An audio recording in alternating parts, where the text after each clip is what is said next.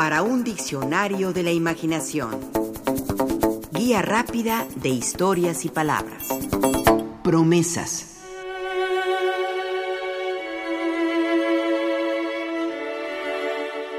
Son siempre a futuro, porque son deseos por cumplir algo, una meta, un objetivo. Es el hogar idealizado cuando decimos la tierra de la gran promesa. Es el anhelo de que alguien, a pesar de su corta edad, obtenga un logro personal, cuando aseguramos que se trata de una joven promesa. Las promesas son afanes por completarse o materializarse. Prometemos para dar cumplimiento a algo que todavía no es. Se promete para comprometerse, para hacer un logro personal o colectivo. Se promete para obtener algo o alguien. Así son las promesas de compraventa o las promesas de amor.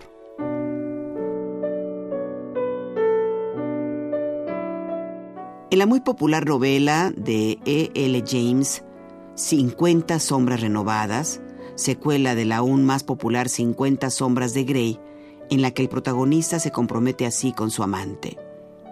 Prometo amarte fielmente, renunciando a cualquier otra, en lo bueno y en lo malo, en la salud y en la enfermedad.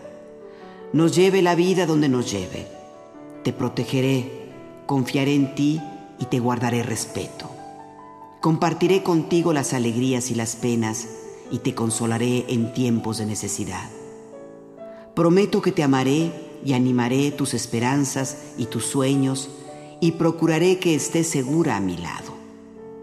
Todo lo que era mío es nuestro ahora. Te doy mi mano, mi corazón y mi amor desde este momento y hasta que la muerte nos separe.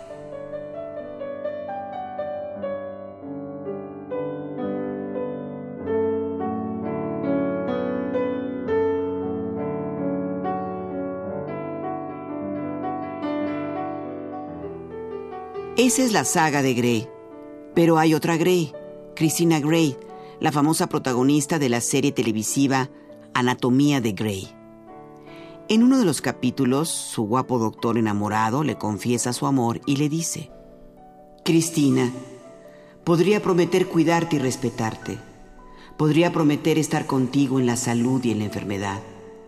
Podría decir hasta que la muerte nos separe, pero no lo diré estos votos son para las parejas optimistas, para la gente esperanzada, y yo no estoy aquí, el día de mi boda lleno de optimismo y de esperanzas. No soy optimista ni estoy esperanzado. Estoy seguro, soy firme, soy experto en tratar corazones. Los abro, los vuelvo a cerrar, los sujeto con mis manos, soy experto en corazones y por ello estoy seguro de que Eres mi compañera, mi amante, mi mejor amiga. Mi corazón late por ti y en este día, el día de nuestra boda, te prometo esto.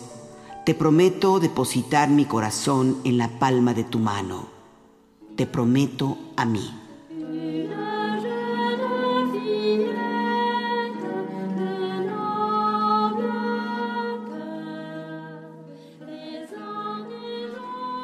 Promesas promesas, promesas.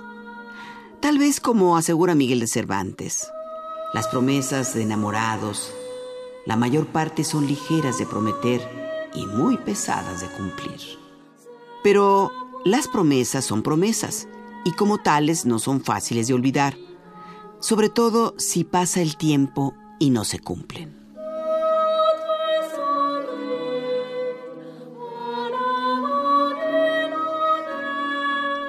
Un hombre de honor siempre cumple sus promesas, como afirma John Rooney, el personaje interpretado por Paul Newman en la cinta Camino a la Perdición. Pero también es cierto que a las promesas muchas veces se las lleva el viento. Por eso, si bien otorgan esperanza, también hay que verlas con desconfianza, como bien lo vio el escritor y filósofo latino Horacio. Las muchas promesas disminuyen la confianza.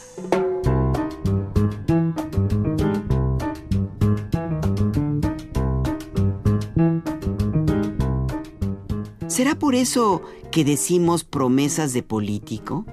Porque por lo regular, quien aspira a un encargo público puede prometer todo lo que quiera para obtener los votos que necesita, sin que esas promesas signifiquen que habrá de cumplirlas.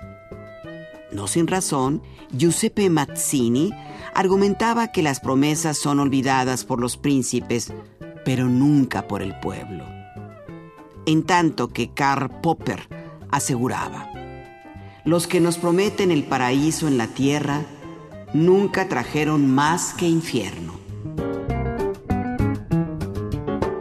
Eso mismo opina el escritor colombiano Triunfo Arciniegas, quien en su minificción de título Promesas escribió lo siguiente. Los pobres saltaron enloquecidos cuando el político les prometió la luna. Además de tierras y ríos de miel, nos ofrece la luna, se dijeron, conmovidos al borde de las lágrimas.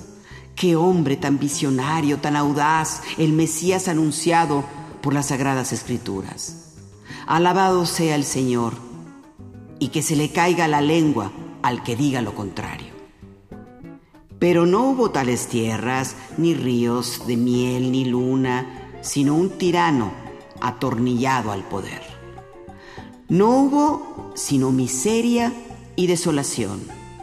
Los pobres como perros muertos de sed en tierra ajena le aullaron a la luna el resto de sus vidas.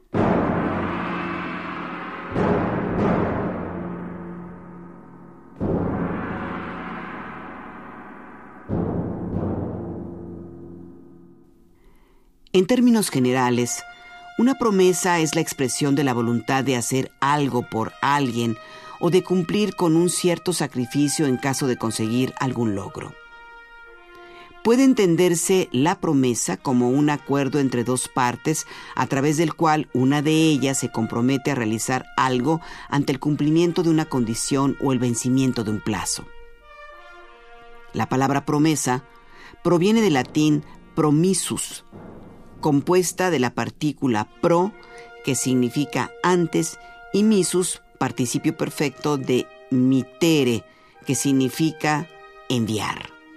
Esta última palabra nos da también remitente, que es quien envía algo, ya sea una carta, un paquete o un mensaje. Obviamente las palabras prometer, compromiso y comprometido tienen esta misma génesis. El verbo mitere significaba también arrojar, salir, por lo que prometer es dar a conocer algo antes de que salga o sea enviado. Es decir, prometer es mostrar una intención con propósito de cumplirlo, pero antes de hacerlo realidad.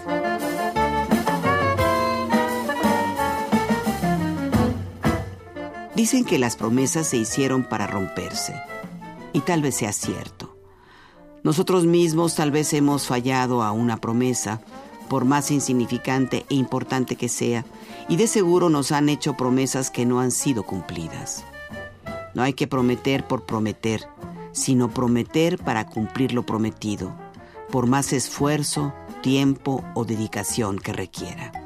¿Acaso hay que atender lo que el escritor inglés Ken Follett escribió en una de sus novelas? No puedes mantener una promesa solo cuando te va bien. Hay que mantenerla aunque no te apetezca. Ese es su significado. Y hay que recordársela a los enamorados, a los que nos piden dinero y nos prometen pagarlo y no lo hacen, y a los políticos.